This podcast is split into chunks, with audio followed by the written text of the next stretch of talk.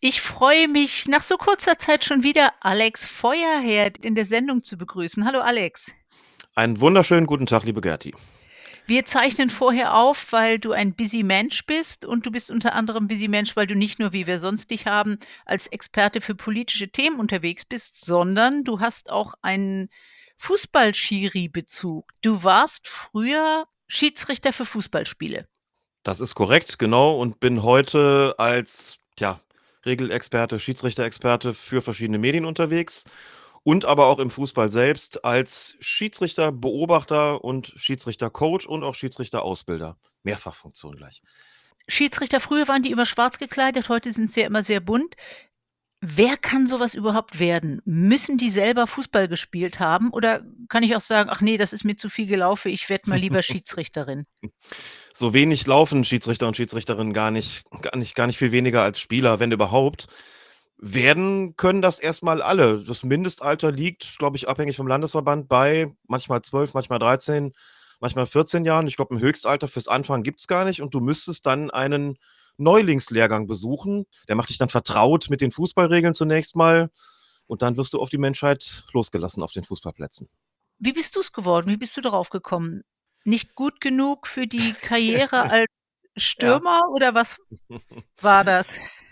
Ja, das Gerücht, dass die Leute Schiedsrichter werden, die es als Spieler nicht so richtig gebracht haben, das erfülle ich zumindest voll und ganz. Ich habe sehr gerne gespielt als als Jugendlicher im Verein, war aber nicht besonders gut, leidenschaftlich, aber nicht besonders gut, bin von Position zu Position geschoben worden und irgendwie hat's mich dann gereizt, Schiedsrichter zu werden, was auch damit zusammenhing, dass es mal ein Preisausschreiben gab von einer Firma, die Cornflakes herstellt.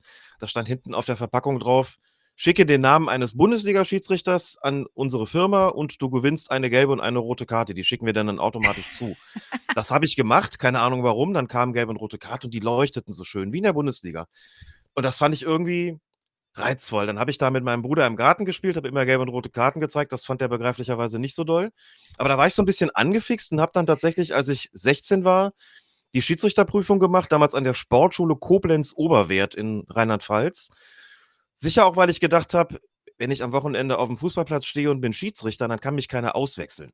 Ich will weiter was mit diesem Sport zu tun haben. Ich will weiter aufm Fußballplatz stehen.“ Und als Spieler haben sie mich immer von Position zu Position geschoben, auch nachvollziehbarerweise. Wie gesagt, so gut war ich nicht. Und dann bin ich Schiri geworden und habe gedacht: „Ja“ und das hat mir von Anfang an eigentlich großen Spaß gemacht und ich kann zumindest sagen, die Klasse, die ich als Schiedsrichter dann irgendwann mal erreicht habe, die hätte ich als Spieler mit Sicherheit überhaupt nicht geschafft. Der Schiedsrichter oder die Schiedsrichterin darf ja auch alle rumkommandieren.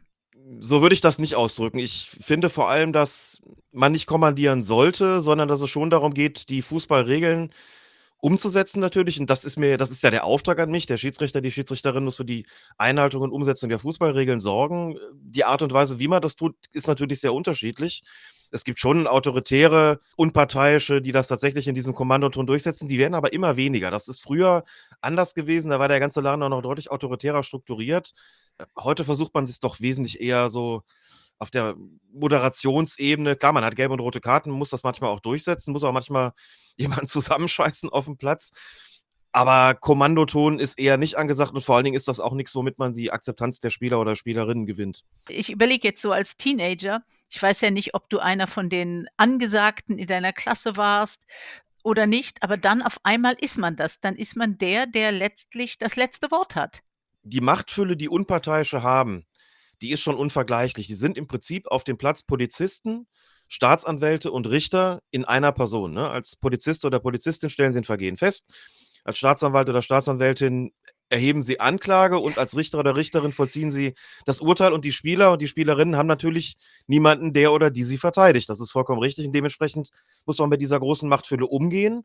Es mag Menschen geben, die das auch zur Kompensation einsetzen, weil sie vielleicht sonst nicht viel zu sagen haben. Gibt's einen Unterschied in dieser Ausbildung und dem Werdegang, je nachdem, was du hinterher wirst? Also, wenn du dann in höheren Ligen pfeifst, machst du dann immer Zusatzausbildungen? Eigentlich ja nicht. Die Regeln sind doch immer die gleichen, oder?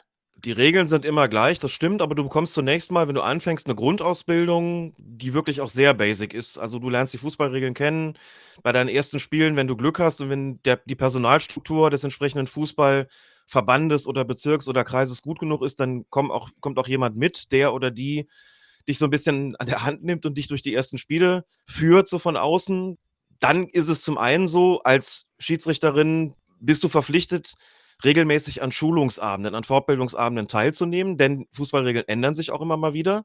Du Mhm. musst aufm neuesten Stand sein, du musst auch, ähm das muss da muss man auch so 'n bisschen in die Tiefe gehen. Das ist verpflichtend. Jeder Schiedsrichter, jede Schiedsrichterin in Deutschland ist verpflichtet, regelmäßig an solchen Fortbildungsveranstaltungen teilzunehmen, sonst kannst du auf Dauer nicht Schiedsrichterin bleiben. Du musst ja aufm neuesten Stand bleiben, das, äh, ist schon auch gut und richtig so. Und wenn du dann aufsteigst, also wenn du selbst sagst: „Ich möchte gern auch mal höhere Klassen pfeifen“, beobachtet wirst und auch dein die die Zuständigen sagen: „Okay, Gerti macht das super und die können wir jetzt auch höherklassig einstufen“, dann ist es in der Tat so, dann kommen Lehrgänge dazu.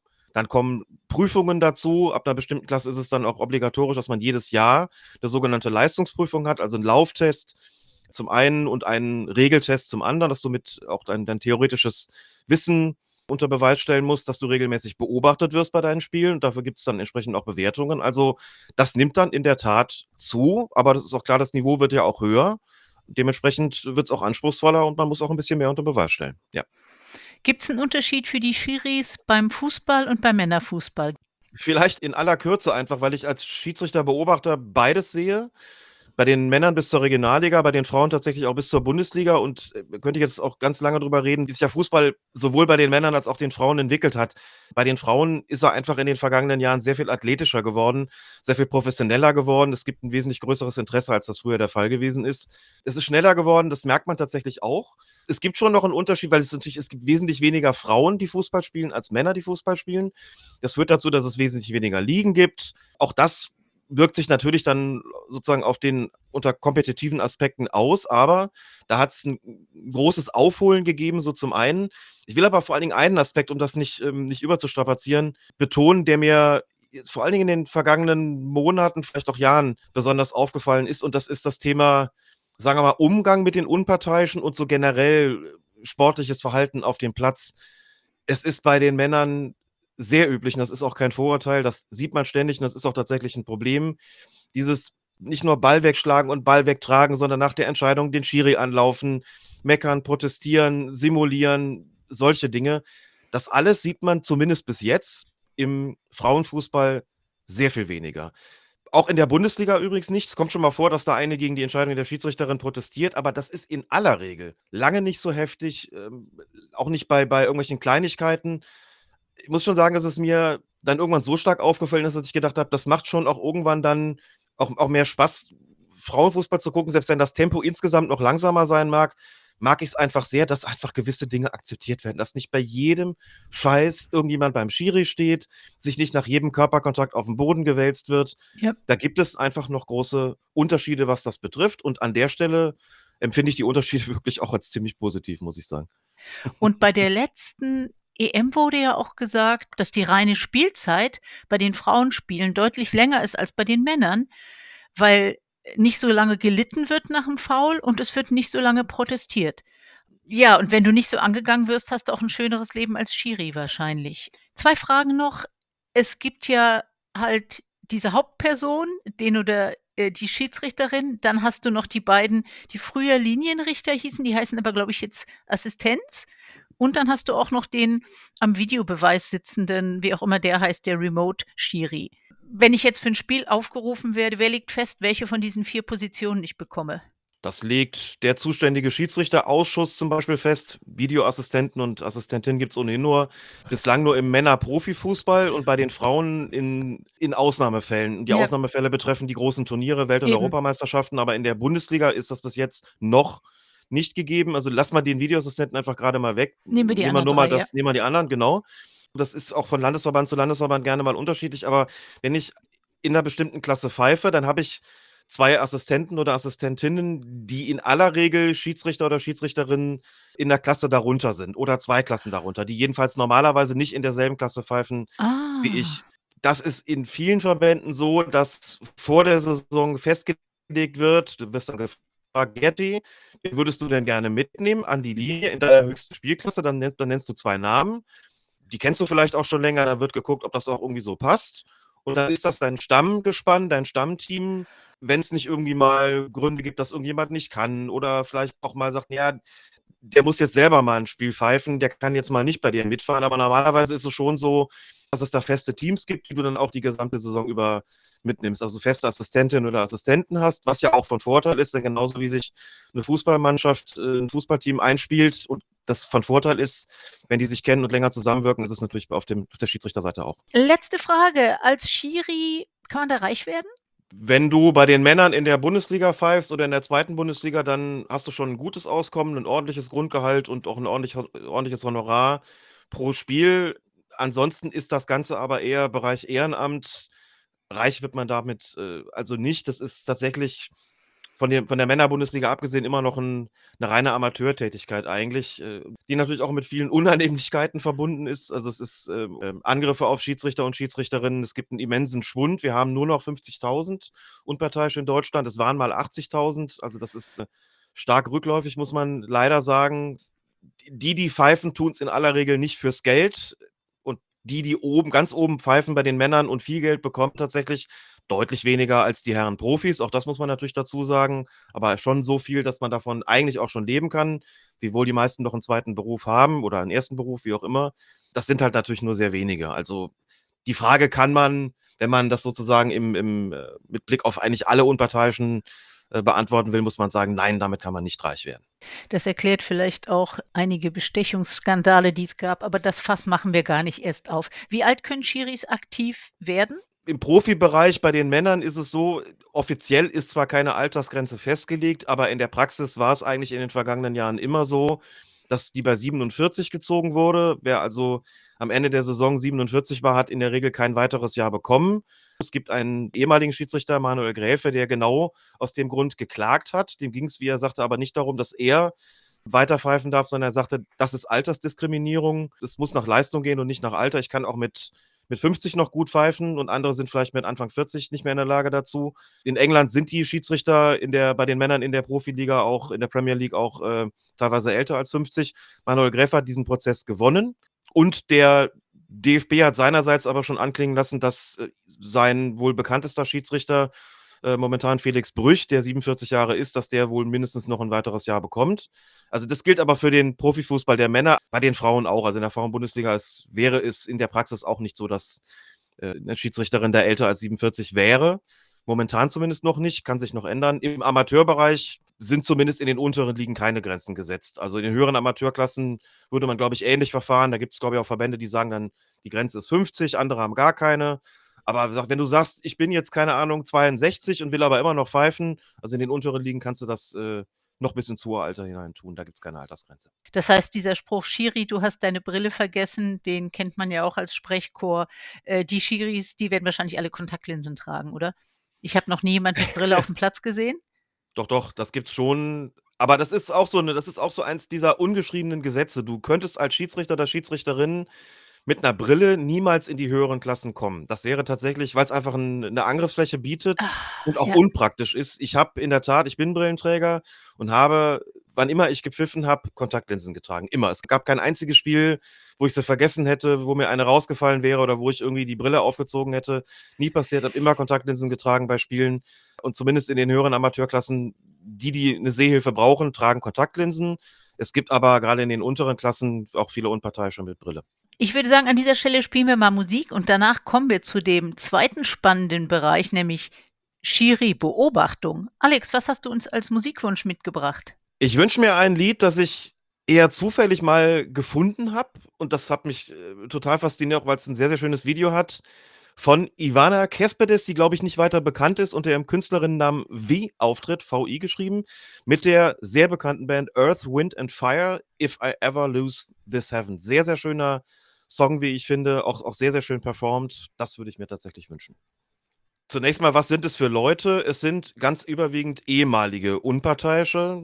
Das ist in meinem Fall nicht anders, als ich in den höheren Amateurklassen aufgehört habe zu pfeifen und gesagt habe, ich kann gerne ab und zu noch in den unteren Ligen einspringen, aber ansonsten bin ich da oben jetzt weg, bin ich Schiedsrichter-Beobachter geworden. Das sind die, die andere Schiedsrichter und Schiedsrichterinnen beurteilen nach einem bestimmten System. Es gibt auch noch aktive Schiedsrichter und Schiedsrichterinnen, die zusätzlich auch noch ihre Kollegen und Kolleginnen in den Klassen darunter dann beobachten, denn so viele haben wir davon teilweise gar nicht. Also es sind letztlich Unparteiische oder vor allem ehemalige Unparteiische, die andere bewerten, denn du musst ja irgendwie auch ein System schaffen, wie man Unparteiische von der einen in die andere Klasse befördert. Also kannst dich ja nicht hinstellen und sagen, ich will jetzt Bundesliga pfeifen und dann sagt jemand, ja gut, dann mach das doch einfach, sondern es muss ja Leute geben, die das bewerten. Kannst du das überhaupt? Du kannst dich ja auch steigern. Deswegen fängt man in bestimmten Klassen dann eben an, regelmäßig Beobachter und Beobachterinnen zu schicken, die sich das angucken. Dann wird am Saisonende eben geguckt, wer hat denn da wie viele Punkte dann ist es ein bisschen so wie, ja, wie bei Fußballteams eben auch. Also du kannst keine Tore schießen, aber du hast dann vielleicht Beurteilungen und da wird dann eben geguckt. Das sind im Prinzip Punkte, Noten sozusagen. Da wird dann am Ende der Saison geguckt,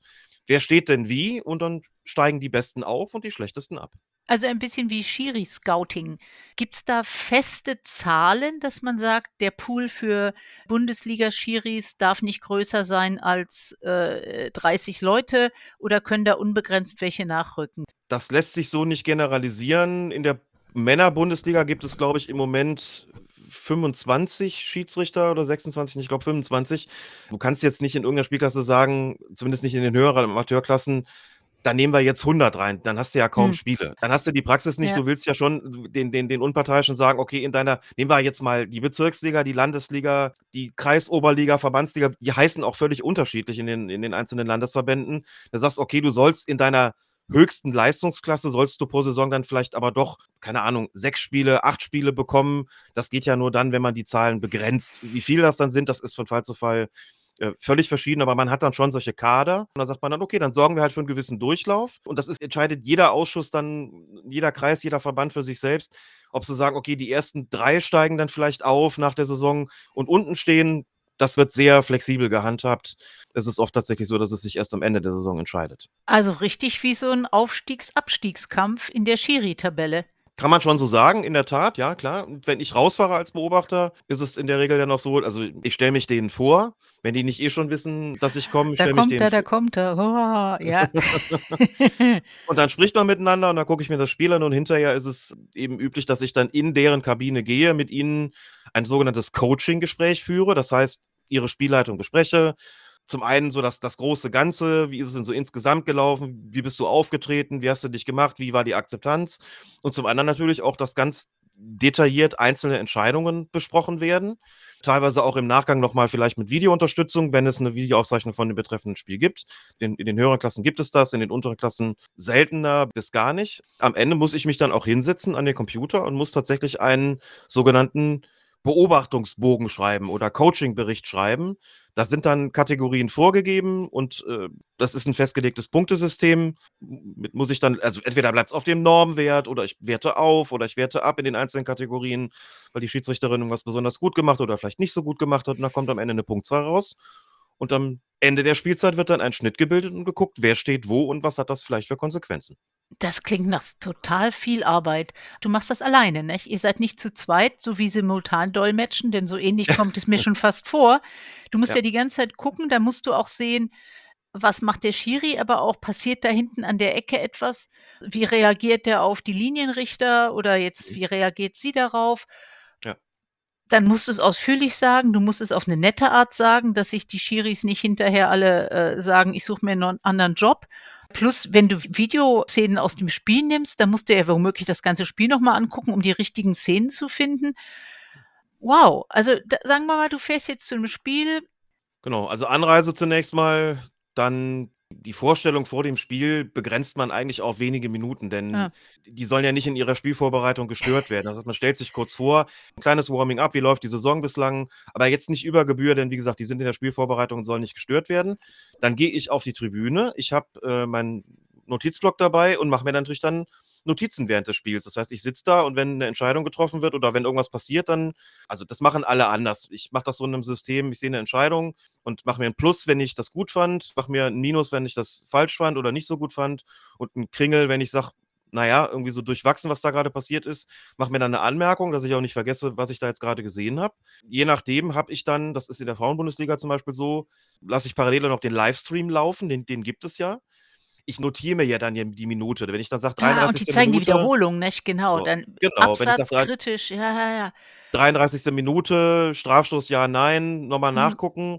So, dass mit Videos gearbeitet wird, das ist inzwischen auch vollkommen normal und ich will hinterher auch in die Kabine gehen und dann nicht irgendwie sagen: „Ja, muss ich mir noch mal angucken“, sondern Ja, sagen: ja, „Ich ja. habe mir das noch mal angeguckt“, dann entweder in der Halbzeitpause oder nach dem Spiel oder in der Situation vielleicht, wenn das Spiel unterbrochen ist, gucke ich auch noch mal kurz drauf oder gucke ich schon mal kurz drauf, möchte denen auch sagen: „Ich habe es mir noch mal angeschaut“ oder: „Komm, lass uns mal zusammen drauf gucken.“ Geht ja jetzt nicht darum, da als Oberlehrer irgendwie irgendwas zu dekretieren, sondern eben zu sagen: „Komm, wir schauen uns die Szene noch mal zusammen an und reden einfach drüber.“ Denn die Rolle der Beobachter hat sich auch verändert. Also, zu meiner aktiven Zeit waren Beobachter ich formuliere es absichtsvoll so 'n bisschen zugespitzt, hatten schon mehr so die Oberlehrerrolle. Das waren schon die das waren die ehemaligen erfahrenen Schiedsrichter und was die gesehen und und beurteilt haben, das war einfach auch Gesetz. Widerspruch zwecklos. Heute heißt das nicht ohne Grund auch Coach und das, ähm, Bewertungsgespräch oder das Gespräch nach dem Spiel heißt Coaching-Gespräch.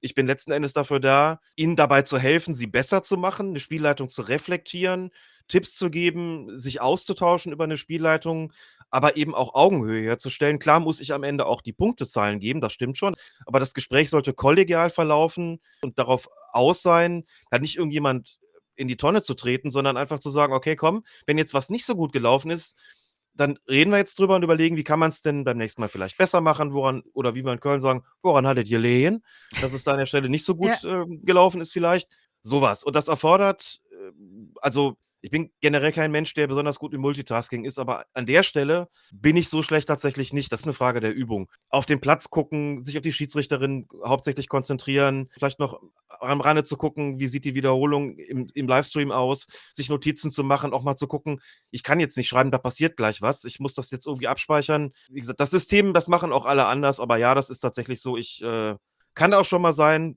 ist alles abgeschlossen, ich fahre nach Hause und mir fällt noch irgendwas ein oder ich sehe im Videogucken noch irgendwas, dann kann's auch sein, dass ich mich noch mal telefonisch melde und sage: „Du, ich mir ist noch was aufgefallen, lass uns da noch kurz drüber sprechen.“ Ob's dann bewertungsrelevant ist oder nicht, ist dann vielleicht auch auch zweitrangig. Wie wirst du denn ausgebildet als Schiri-Beobachter?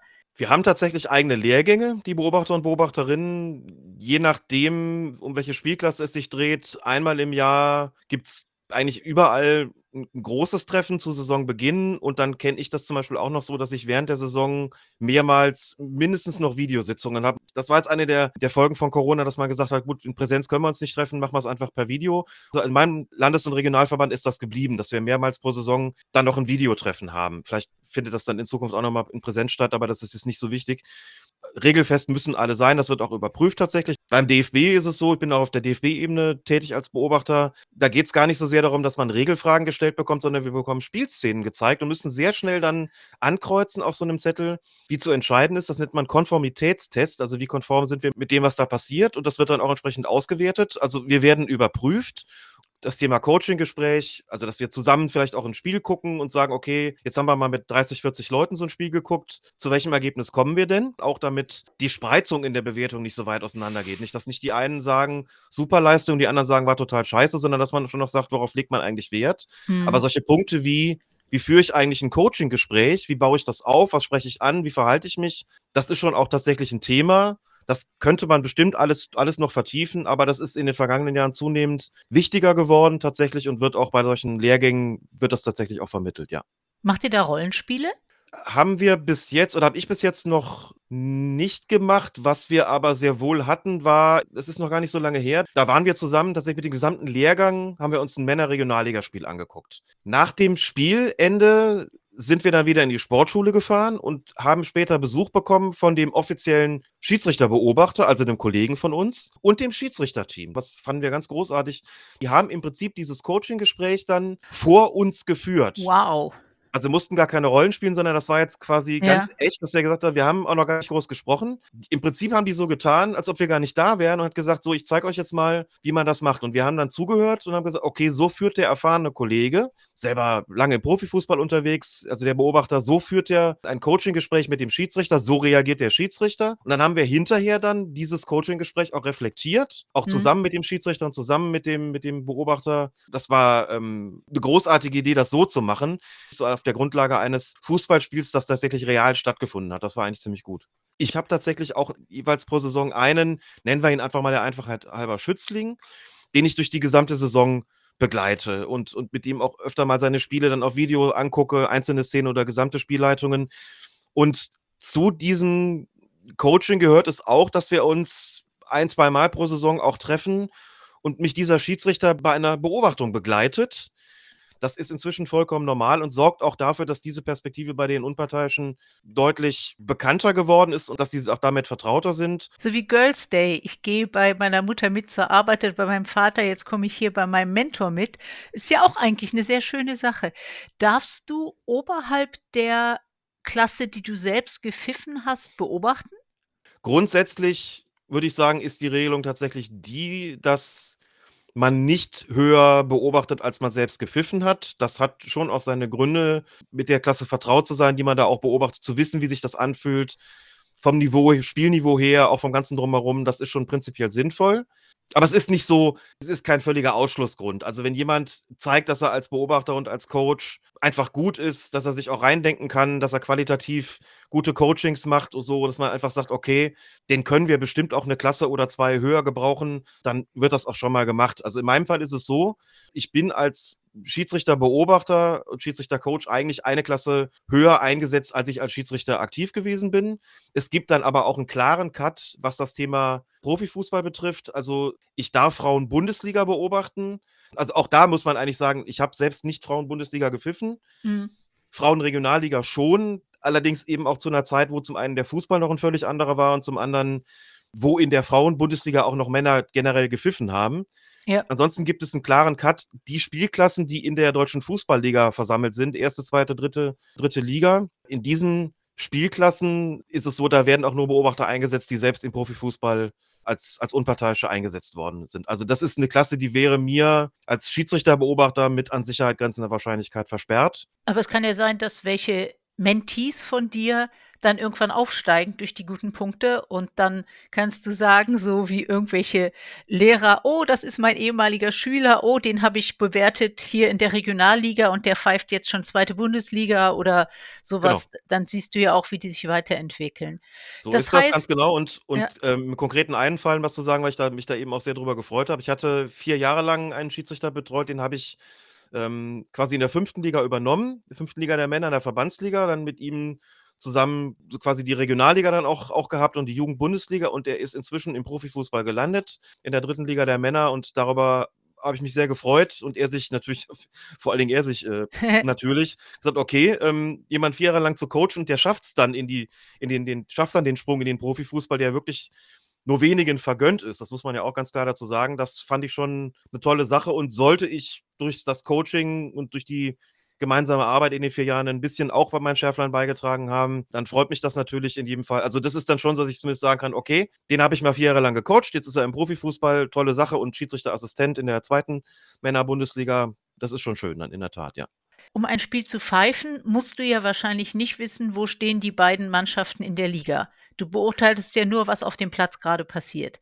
Könnte man sagen, wir machen jetzt einen Tausch mit Dänemark mal. Dieses Wochenende pfeifen die Schiris aus Deutschland in Dänemark und die hier? Also in grenznahen Gebieten gibt es durchaus so einen Austausch schon. Es gibt zum Beispiel in meinem Landesverband in der Männerregionalliga einen Austausch mit Luxemburg.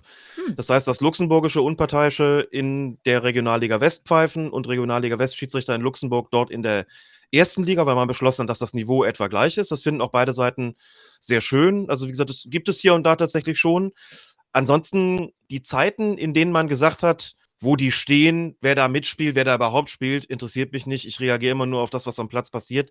Die sind eigentlich ziemlich vorbei. Zu einer Spielvorbereitung der Schiedsrichter, aber eigentlich auch der Beobachter, gehört es sich damit vertraut zu machen, wo stehen die, was hat das Spiel für eine Bedeutung, sich mal auf Videos damit vertraut zu machen, wer spielt da eigentlich so mit, was haben die für Eckstoßvarianten, was haben die für Laufwege, was haben die für Eigenheiten, einfach mm. um vorbereitet zu sein und nicht irgendwie auf den Platz zu gehen und plötzlich überrascht zu werden, weil die irgendeine ganz merkwürdige Eckballvariante spielen, man steht plötzlich im Weg, sondern ah, sich akribisch klar. vorzubereiten, im Profifußball sowieso, aber auch schon darunter, sich akribisch vorzubereiten, vielleicht auch mit sich mit gewissen Eigenheiten der Spieler zu beschäftigen, einfach um zu wissen, also ist das eine Kontermannschaft oder eine, die das Spiel dominiert, äh, gehen die aggressiv zu Werke, machen die, spielen die sehr aggressives Pressing, was heißt das für meine Spielleitung, für meine Laufwege, für meinen Umgang mit den Spielern auch, wenn ich weiß, da sind so ein paar etwas emotionalere Typen dabei. Also nie voreingenommen sein, nie glauben, so wird es jetzt zwingend kommen, aber vorbereitet sein auf ein Spiel, das gehört elementar dazu, um eben nicht überrasch unangenehm überrascht zu werden.